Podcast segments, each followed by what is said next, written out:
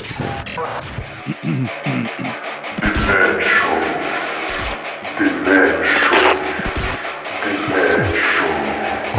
Radio Axe. 100% rock et metal, tous les jeudis soirs dès 21h. L'émission qui s'occupe la web radio. Comment. Bonsoir à toutes et tous, bienvenue dans ce nouveau numéro du... Comme tous les jeudis soirs dès 21h, nous venons secouer l'actualité du rock et du métal à l'aide de news de bonne humeur et d'une playlist que vous n'entendrez nulle part ailleurs. Aujourd'hui, c'est le retour des interviews et nous aurons la chance de recevoir le guitariste de Le Coura. Alors ça quand même, on va parler de métal un peu lourd, un peu vénère, vous allez voir en deuxième partie d'émission. Mais quel serait le Demen Show sans sa bande de doudingues avec celui qui n'était pas loin de finir en finale de Danse avec les stars, mais qu'une vilaine blessure l'a empêché de porter si bien gracieusement le juste corps. C'est notre bras cassé préféré, Pompix Nico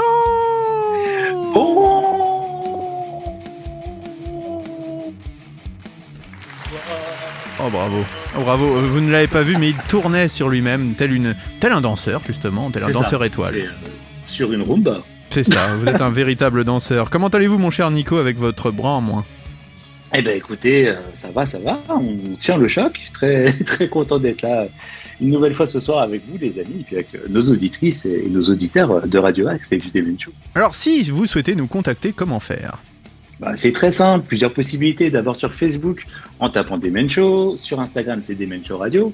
Notre adresse mail, si vous jamais vous voulez nous envoyer un titre, hein, vous êtes euh, un groupe, vous êtes une euh, boîte de prod, vous êtes un événement, que sais-je, demenshowradio.gmail.com. Et puis la petite nouveauté, notre chaîne YouTube. Et oui, on est des YouTubeurs Oui. maintenant, on est Demen Show TV. Donc on s'abonne, on laisse des pouces bleus, tout ça, tout ça. Enfin voilà quoi. Ah oui, on connaît, on connaît, on connaît. Notre communauté nous écoute. Euh, sûr. celui qui aurait pu finir en Ligue 1 avec ses Lensois adorés, mais qui a préféré faire une carrière internationale sur une web radio sartrouvilloise, c'est notre Ruby. Bonsoir, mon cher Ruby. Bonsoir les matous et bonsoir aux auditeurs et auditrices du Demen Show. Alors, j'ai une question à vous poser, mon cher Ruby. Déjà, comment allez-vous? Et la deuxième question? Voilà, je me suis cassé le bras, malheureusement, comme euh, notre Pompix. Et euh, eh bien, j'ai raté l'émission. Comment puis-je faire pour la rattraper? Eh bien écoutez, moi ça va très bien, je ne me suis pas cassé les bras euh, comme notre cher Pompix.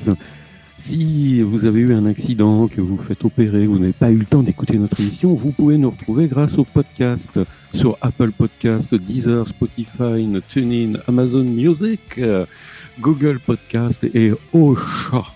Et tout ça dès minuit, le jour même de l'émission. Et oui, man. Ah, ça, c'est Ah, énorme, oh fait. là là là là, mais oui, c'est vraiment génial. Bon, alors sur Apple, c'est vers minuit 15, minuit 30, hein, parce qu'ils sont pas pressés chez eux. Donc euh, voilà, il y a un petit retard à l'allumage, mais vous l'aurez quoi qu'il arrive dans la nuit. Allez, les grands temps d'entrer dans le vif du sujet avec une nouveauté. Les Américains de Dayseeker reviennent avec un tout nouvel album intitulé Dark Sun du plus bel effet. Il s'agit du cinquième album du groupe qui explore eh bien une sorte d'introspection profonde du chanteur Rory Rodriguez. Il aborde notamment le décès de son père, sa perception de la pandémie et autres aspects sombres de cette époque, en gardant une lueur d'espoir propre à cette formation. Le groupe de post-hardcore propose sur cet album un rock metal moderne au Roland pop servi par une très grosse production et des mélodies accrocheuses. La formation continuera sa tournée nord-américaine tout au long de l'année 2023 et malheureusement aucune date n'est encore prévue dans nos contrées, j'ai envie de dire un peu comme Oh. d'habitude. En attendant, on écoute Dayseeker et le titre Dream State qui ouvre ce très joli Dark Sun. Vous êtes dans le Demen Show et ce soir encore, on va secouer votre web radio.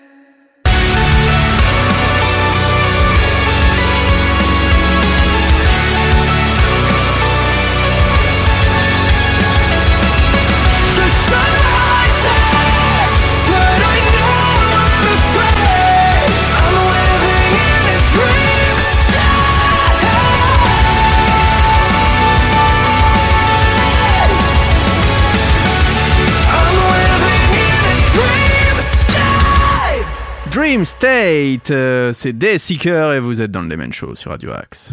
Toutes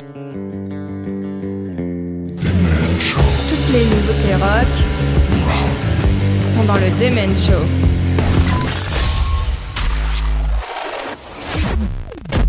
Nous partons maintenant du côté du nord de l'Europe et le groupe Catatonia avec mon cher Ruby.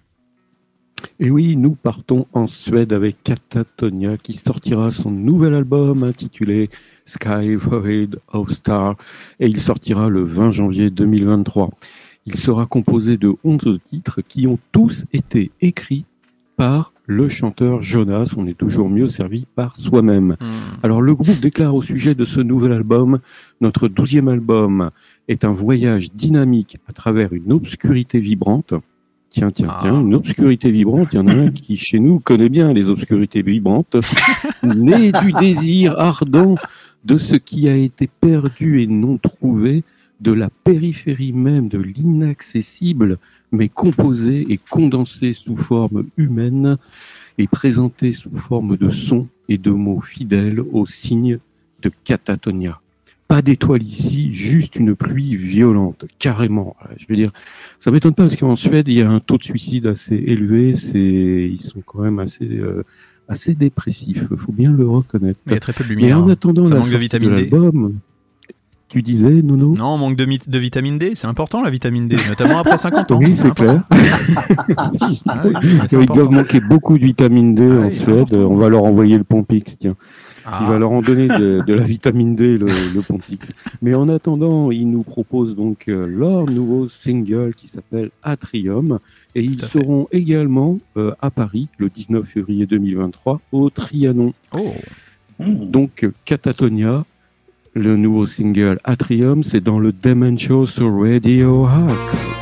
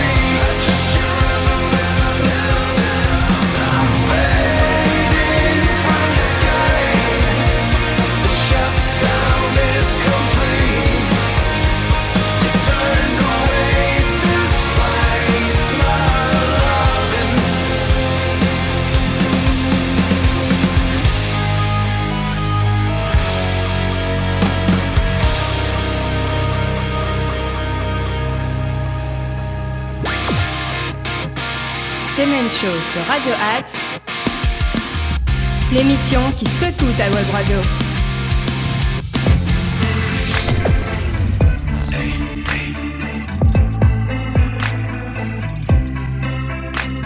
Were you dying to live or living to die? When you meet your maker, is your head held high? Who did you love? What did you give? What did you take? What did you burn? Was something missed? Do you dream of something more? Before death comes knocking at your door. Gonna ride this feeling. Gonna free my mind. Gotta live my moment. Gotta chase this high. Nothing lasts forever. So I let it fly. Cause I can't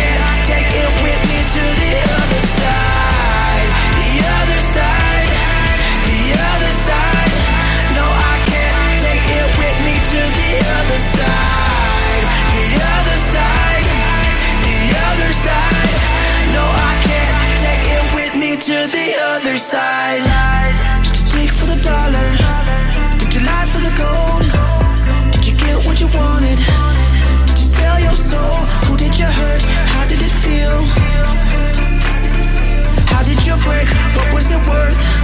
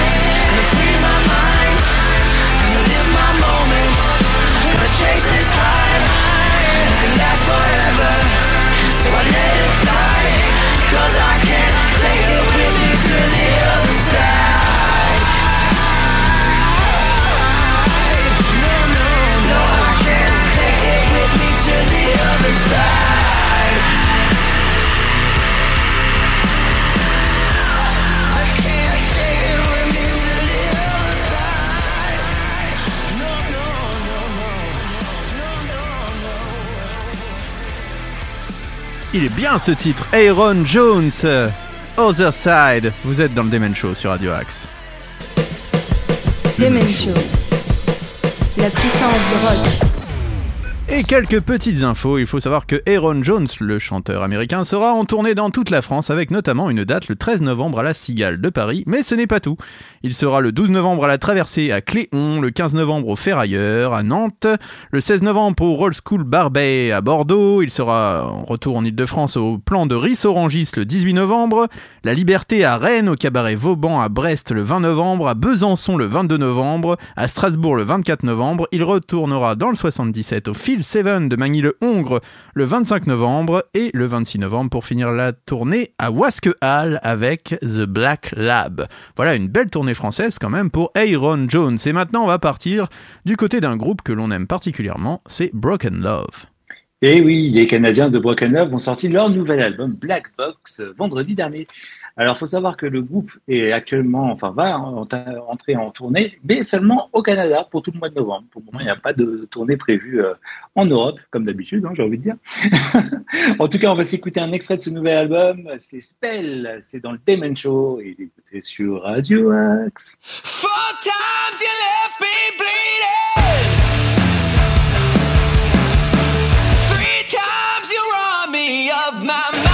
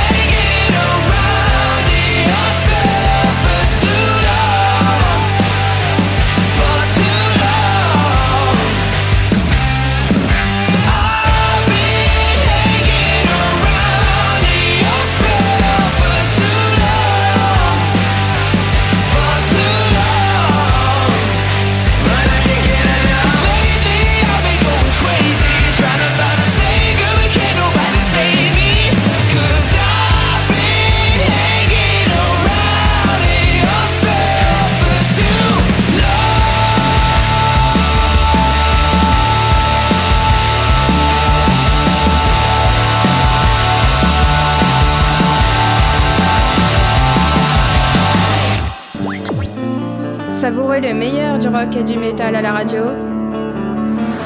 C'est Man Show.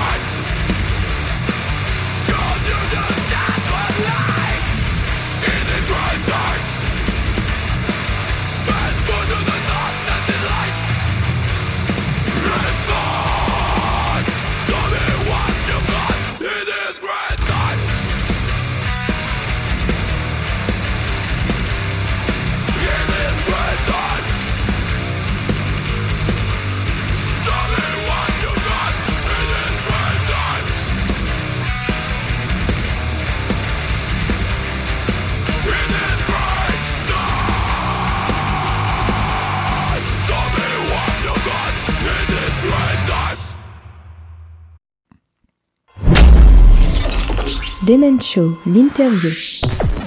Aujourd'hui, j'ai la chance d'accueillir Pierre-Jean du groupe Locura. Bonjour.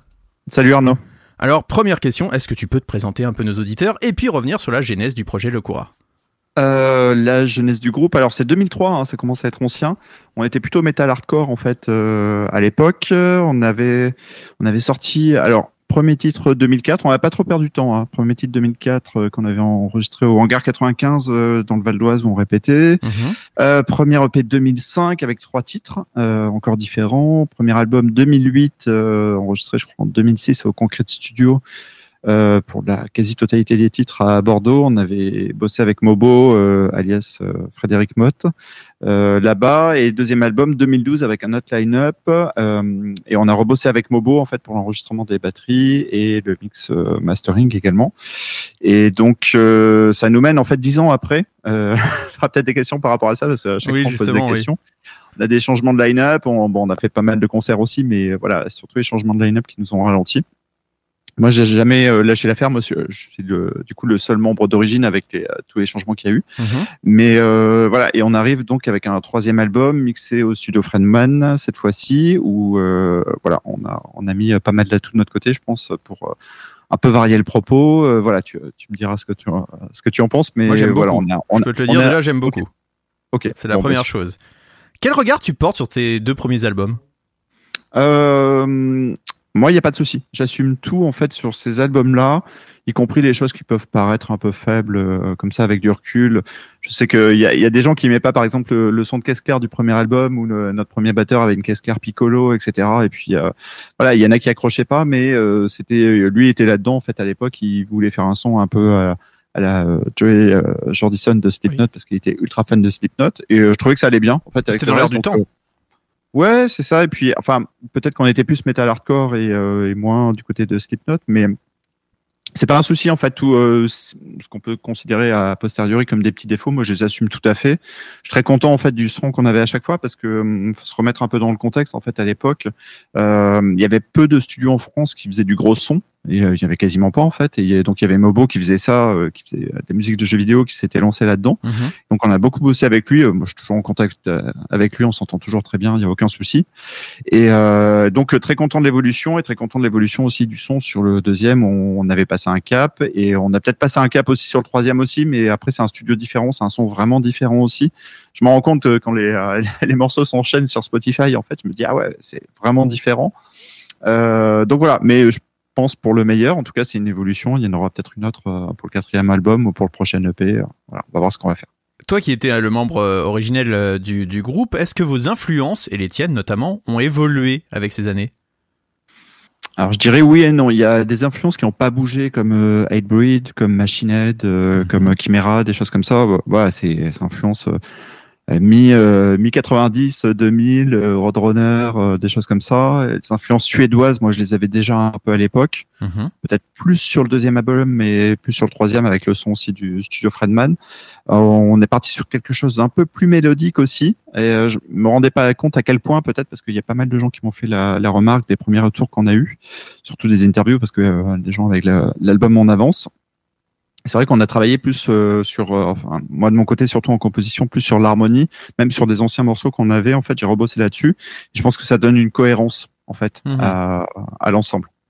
Et justement, euh, cet apport mélodique, c'était voulu depuis pas mal d'années ou alors c'est venu naturellement?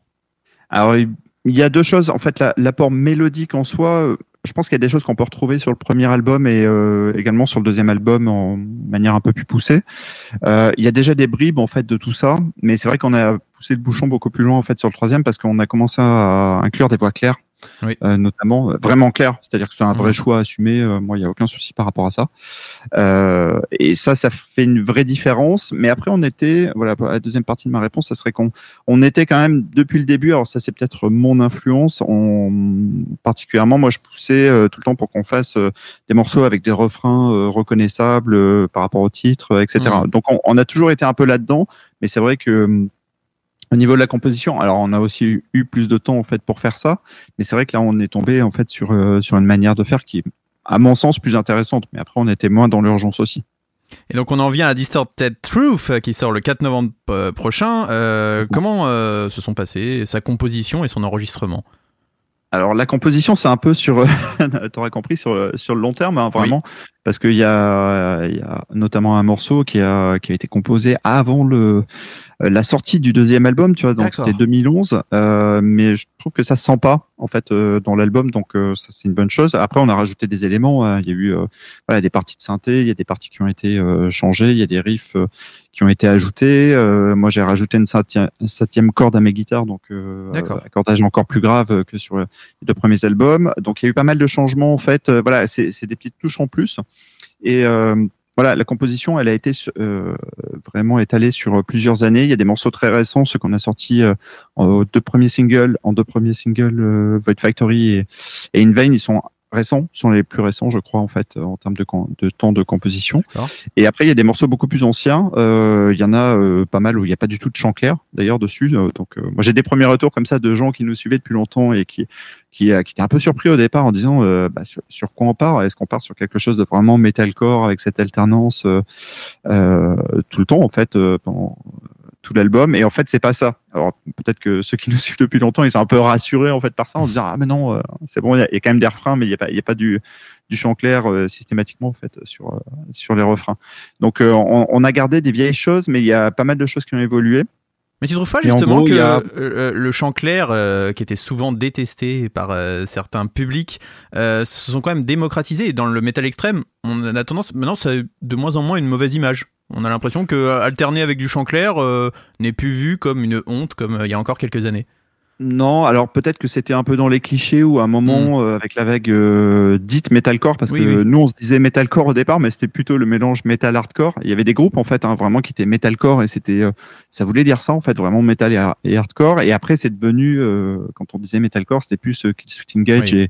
et, et voilà quand il y a une vague comme ça je pense qu'il y a beaucoup beaucoup de groupes en fait qui font plus ou moins la même chose euh, dans la lignée qui sont bons en plus hein. il, y a, y a pas mal de groupes qui étaient très bons en fait à l'époque après c'est voilà, il y a, y a les gros qui subsistent euh, comme euh, Engage ou As qui sont euh, qui sont toujours là mais c'est vrai qu'il peut y avoir un ras-le-bol en fait je pense que c'est plutôt ça Oui. et puis euh, quand ça revient tout le monde a- s'est un peu calmé et puis on peut juste écouter les, les chansons donc euh, moi j'ai jamais eu de soucis par rapport à ça après euh, j'écoutais pas non plus euh, 15 groupes de metalcore voilà. D'accord. j'ai écouté un peu les principaux euh, qui m'accrochaient l'oreille Vous avez choisi d'opter euh, pour le mix master euh, pour le studio Friedman. Ils ont travaillé notamment avec euh, In Flames, Head the Gates, si je ne dis pas de bêtises.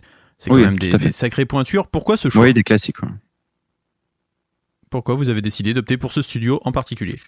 Alors euh, moi je suis ultra fan du travail de Frédéric euh, Frédéric Nordstrom euh, donc euh, voilà enfin j'ai jamais écouté quelque chose de mauvais en fait même de moyens qui sortaient de, de ce studio donc euh, c'était c'était assez évident et on l'avait contacté en fait très tôt après le deuxième album. On était vraiment d'accord là-dessus. C'est moi qui avais lancé l'idée mais moi je suis souvent le gars dans le groupe en fait qui regarde les livrets qui regarde euh, qui fait quoi en termes de, de production de mix de mastering. Donc je suis un, peu au fait de tout ça. J'adore le boulot de ce mec-là et je trouve qu'il y a une vraie cohérence avec ce qu'on fait parce qu'on a des influences européennes et notamment suédoises et des influences euh, américaines comme je te disais tout à l'heure. Euh, donc moi j'étais curieux en fait de savoir ce que ça pouvait donner. Alors peut-être qu'en 2013 ça aurait été moins simple euh, parce qu'on avait moins de possibilités de s'enregistrer nous-mêmes, etc.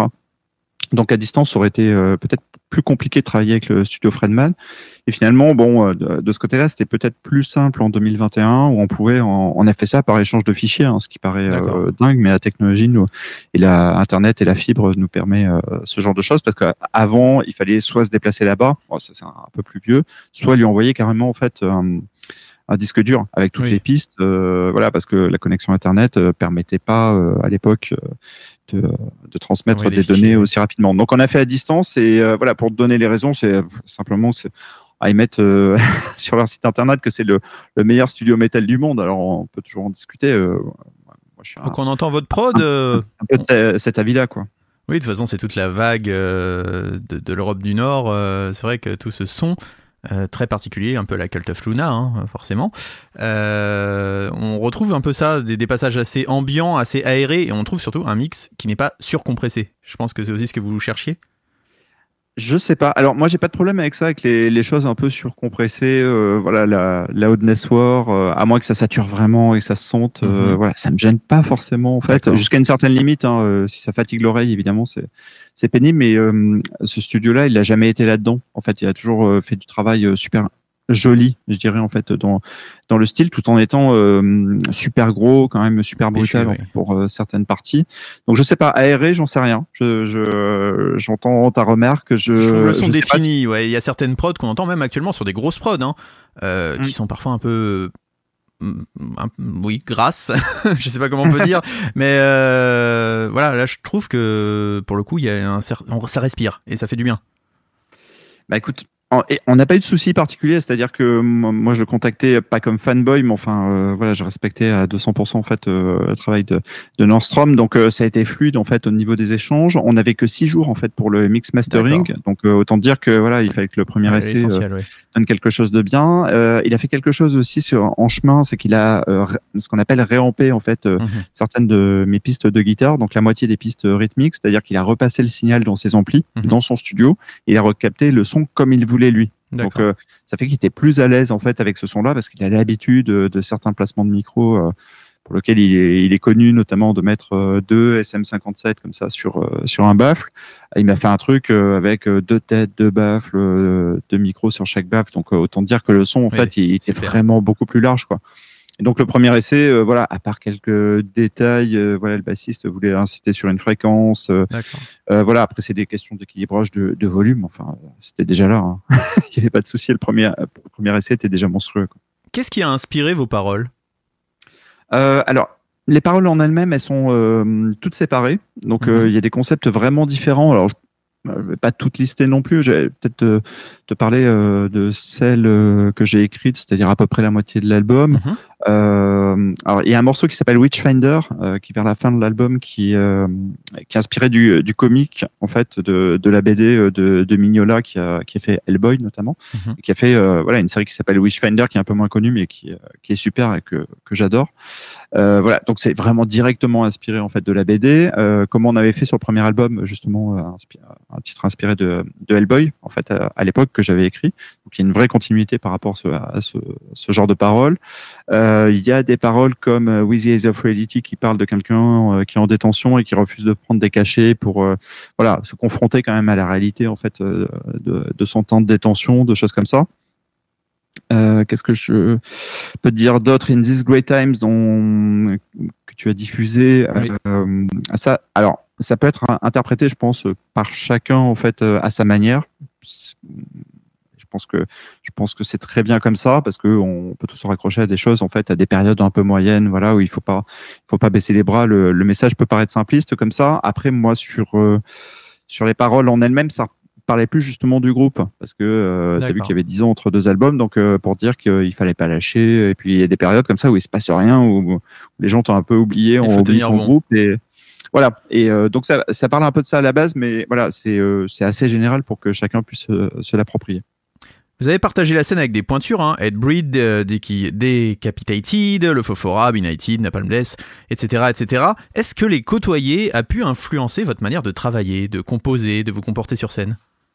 Euh, peut-être notre manière de se préparer, euh, notamment d'avoir l'air au moins professionnel en fait, par rapport à ces gens-là.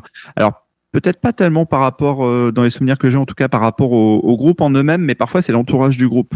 Euh, moi je me rappelle quand on avait partagé une, une affiche avec euh, Hatebreed, donc c'était au Forum de Vauréal euh, qu'on connaît bien, c'est des gens super sympas, ils nous avaient euh, déjà fait jouer euh, en première partie de Trepon Impulse, c'était euh, très bien passé. Et là, pour pour euh, Hatebreed, euh, voilà, ils ont pensé à nous et c'était c'était vraiment top. Euh, moi, je suis ultra fan en fait de, de Hatebreed depuis euh, Perseverance. euh, voilà, je l'avais chroniqué à l'époque dans sur un webzine, etc. Donc, euh, je suis vraiment ultra fan. Euh, donc, c'était vraiment évident. Et il y avait leur euh, tour manager qui est un tour manager, je, je crois, d'une boîte allemande, qui est venu me voir comme ça parce que je il voyait que je gérais un peu. Et il me disait, bah voilà, demain on doit être, euh, on doit être dans un festival en Finlande, on doit partir euh, après le concert, donc euh, faut pas déconner quoi sur le sur la durée de votre set, etc. Donc euh, c'était des trucs. Moi je dis ok, ok, pas de Super. souci et tout. Et puis après, il on s'est revu euh, après le concert et il rigolait, il dit ah c'était bien, etc. Et puis il n'y a pas eu de souci. Et voilà, c'est ce genre de choses où euh, voilà, on se confronte un, peu à un milieu où des gens, euh, clairement, ils sont pas que ça à faire. Hein. Euh, Oui. Si tu veux que le groupe de première partie, en fait, il, il déborde d'un quart d'heure ou quelque chose comme ça, ça, Ça le fait ça peut les saouler. C'est plus sur ce genre de choses en fait où euh, on se dit euh, ouais ouais faut faut il faut qu'on donne une bonne image et puis que et puis que ça se passe bien et que les gars quand euh, ils, ils repensent après euh, à ce nom-là, si tu leur ressors ce nom-là, les mecs euh, ils ont une impression positive parce que tu as été sympa, parce que tu as été pro, que le concert s'est bien passé, que tu as débarrassé la scène tout de suite. Enfin, c'est des choses toutes bêtes mais voilà, c'est des, des groupes qui tournent euh, très franchement, ils ont pas que ça à faire euh, à chaque fois. Et ça s'est bien passé d'ailleurs parce que le chanteur euh, nous avait demandé un t-shirt, il l'avait porté justement ouais, au festival en Finlande, euh, je sais plus le lendemain ou euh, deux jours après. Donc euh, on voyait des photos après, c'était euh, c'était vraiment super cool. Quels sont vos projets pour les prochaines semaines? Vous allez sûrement le défendre cet album. Alors euh, on cherche des concerts, euh, donc c'est super important et C'est un travail euh, ultra dur en fait et euh, voilà ultra chronophage donc euh, ça, ça peut être un peu compliqué parce que euh, moi je gère pas mal de choses et euh, la com etc et puis euh, voilà, on peut on peut manquer de temps en fait par rapport à ça mais euh, on est dessus donc euh, toutes les orgas qui veulent nous faire nous faire jouer ou remplacer un groupe en fait euh, nous on est vraiment dispo on reste on n'est pas gratuit, mais on reste très abordable. Donc euh, voilà, il n'y a pas de raison que ça se fasse pas. Et vraiment, je pense que c'est un album, euh, je pense, taillé pour la scène. hein. donc euh, voilà, il nous tarde de le défendre parce que c'est des morceaux voilà qui sont euh, autour des trois minutes, euh, qui sont assez euh, assez frontaux. Donc euh, il n'y a pas de raison euh, qu'on le défende pas sur scène. Après, on, Oh oui. on avait déjà fait un festival l'année dernière qui était le Dragfest là, qui, a- qui revient cette année pour sa deuxième édition. Mhm. Et on avait déjà joué en fait des, euh, des morceaux du, du troisième album, vraiment en avant-première, euh, un an avant, alors que moi j'étais en plein envoi de piste la veille et le lendemain, etc. Donc c'était vraiment les, les derniers préparatifs avant le mix et le mastering. Et un dernier mot pour nos auditeurs? Bah écoutez, écoutez les singles, euh, picorez dans l'album. Moi c'est ce que je dis toujours. On est dans une voilà, dans une phase de, de l'écoute de la musique où on peut picorer des choses. Après, on a fait un album, je pense cohérent euh, du début jusqu'à la fin, où les choses euh, s'enchaînent bien. Je voilà, je sais pas ce que t'en penses, mais Ah oui, J'espère en tout cas validé. que voilà que l'écoute complète est, est sympa aussi. Donc euh, on est toujours un peu dans le format album quand même dans euh, chez les fans de métal. Donc euh, voilà, je, je pense c'est c'est un peu moi je m'étais fait la réflexion sur le dernier Gojira qui avait sorti des singles. je- pas forcément plus accroché que ça et je trouvais qu'il prenait une vraie cohérence en fait Sur un euh, album dans l'album et on sent que c'est C'est ouais, c'est les musiciens qui avaient bossé en fait pour faire un album et ils étaient toujours sur ce format-là. Donc euh, je pense qu'on est encore sur ce format-là. Donc euh, vous pouvez donner une, cha- une chance à l'album en entier. Je pense que vous n'allez pas le regretter. Et nous, le Demen Show, on valide totalement cet album. Donc un grand merci à toi. On n'hésitera pas à Merci, continuer de le diffuser. Et euh, bah, merci beaucoup Pierre-Jean. Et on se retrouve peut-être rapidement d'ailleurs. Peut-être que vous viendrez en studio. Et puis pourquoi pas faire un petit peu de live, on sait jamais. Avec nos guitares sèches. Ouais, pourquoi pas, pourquoi. On va peut-être faire de On l'électrique. l'avait déjà fait ça une fois, tu sais. Euh, Ah. On l'avait déjà fait dans un sous-sol de bar parisien avec pas mal de groupes. Il y avait euh, une espèce d'expérience comme ça. Serait C'était assez mal. rigolo et c'était le moment en fait où Nostromo en fait avait sorti un album. D'accord. Donc on, on- on- ça, ça nous faisait dire en fait que c'était possible dans notre style et c'était euh, c'était pas mal. Je crois que le batteur avait pas trop bossé son truc, donc euh, je, me suis pas sûr que le résultat était grandiose, mais c'était assez marrant. Moi j'ai joué de la guitare sèche, le, le bassiste avait juste euh, joué en mi au lieu de jouer en si. voilà, c'était c'était une expérience Bah, assez rigolote. pas, alors? En tout cas, vous serez les bienvenus. Bah écoute, je te remercie. Un grand merci à toi et à bientôt. Merci.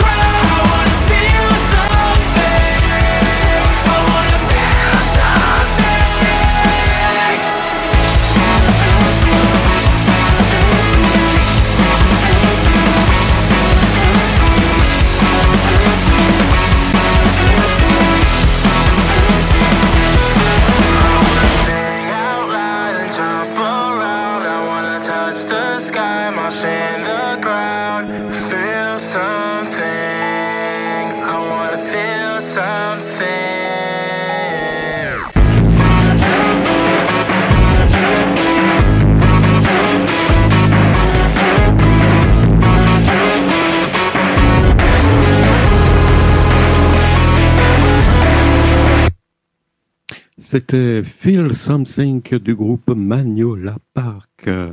Magnola Park, c'est un jeune groupe, ça sent la testostérone et la cyprine. Et le moins que l'on puisse dire, c'est qu'il ne s'embarrasse pas d'artifice au niveau de l'album qui est sorti vendredi dernier, l'album Baker's Revenge. C'est 11 titres.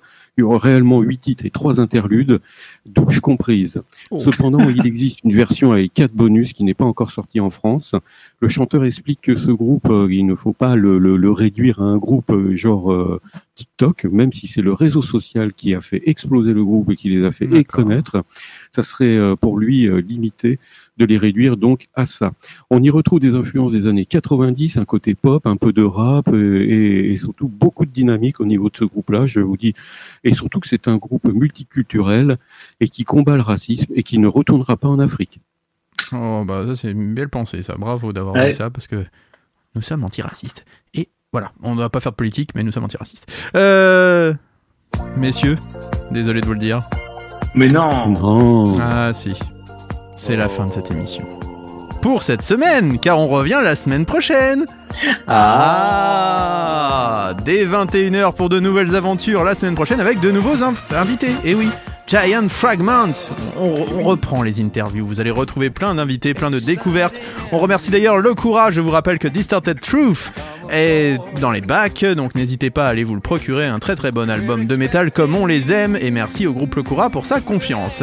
On se retrouve donc la semaine prochaine 21h pour une émission inédite. Vous nous retrouvez dès minuit pour le podcast et bien sûr des rediffusions tout au long de la semaine sur Radio Axe. Demain 8h, c'est le mag avec ma pomme.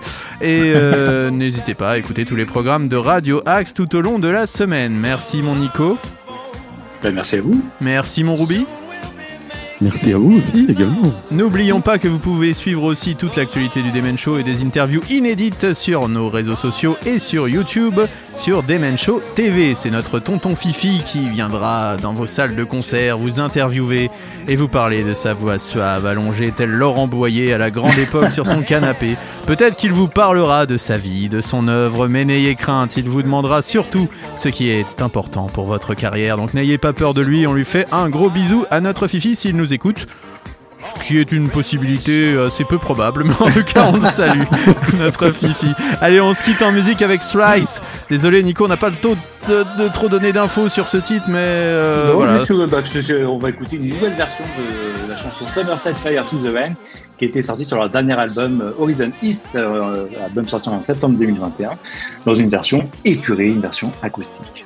Très bonne semaine à tous, on se retrouve la semaine prochaine. Faites attention à vous, faites attention aux autres et faites attention à votre coude. À la semaine prochaine, bonne soirée. Salut, bonne soirée. Ciao.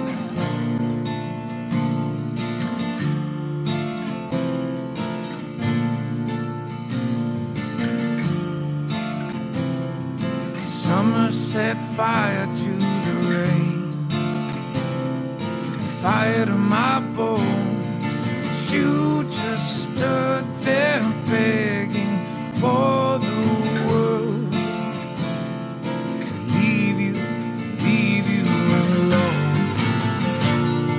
Summer set fire to